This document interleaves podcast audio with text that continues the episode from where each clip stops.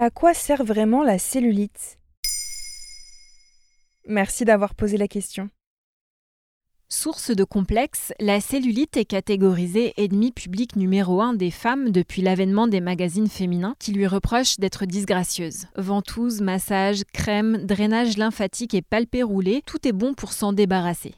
Dans l'imaginaire collectif, la cellulite est liée au surpoids ou à la grossesse. En réalité, elle résulte de plusieurs facteurs et notamment des variations hormonales. Par ailleurs, il en existe trois types la cellulite aqueuse, souple et légèrement visible, la cellulite adipeuse, molle et localisée, la cellulite fibreuse, dure et douloureuse au toucher, parfois associée à une teinte violacée.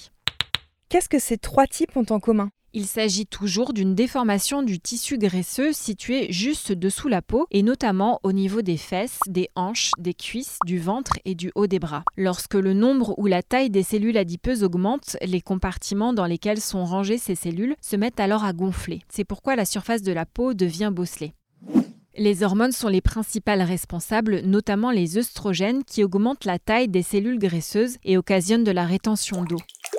Comme l'indique le média Slate, la puberté, les grossesses, certains moments du cycle menstruel et la ménopause sont des périodes propices à la formation de cellulite. Mais l'hérédité, le stress, les problèmes de circulation et de rétention d'eau sont également en cause. Est-ce que la cellulite peut avoir des conséquences sur la santé? Non, elle n'est pas du tout dangereuse. Elle est naturellement présente sur le corps de 90% des femmes. Elle existe d'ailleurs également chez les hommes, mais dans une moindre mesure. Chez eux, la cellulite se situe plutôt sur les membres supérieurs comme l'abdomen et les bras, et elle est aussi moins visible car les cellules graisseuses masculines sont plus petites et la peau des hommes est plus épaisse. Que ce soit pour les hommes et les femmes, l'hygiène de vie contribue aussi au phénomène. Une alimentation non équilibrée et la sédentarité aggravent la cellulite, notamment la cellulite adipeuse. Et est-ce qu'il est possible de s'en débarrasser? Non, c'est illusoire. En revanche, on peut l'atténuer, mais en commençant par correctement identifier le type de cellulite afin d'utiliser la méthode la mieux adaptée. Par exemple, dans le cas d'une cellulite aqueuse, les spécialistes privilégient des moyens de lutte contre la rétention d'eau comme les drainages lymphatiques et les massages.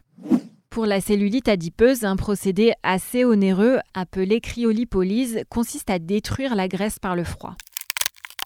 C'est une technique qui peut présenter des effets indésirables éphémères comme des échymoses ou des complications plus durables telles que des brûlures. Autre méthode, la liposuction qui vise à extraire des amas graisseux localisés par chirurgie. Comme tout acte chirurgical, il y a toujours des risques de complications comme des embolies ou des phlébites. La liposuction est également coûteuse et ses effets sont là aussi toujours temporaires.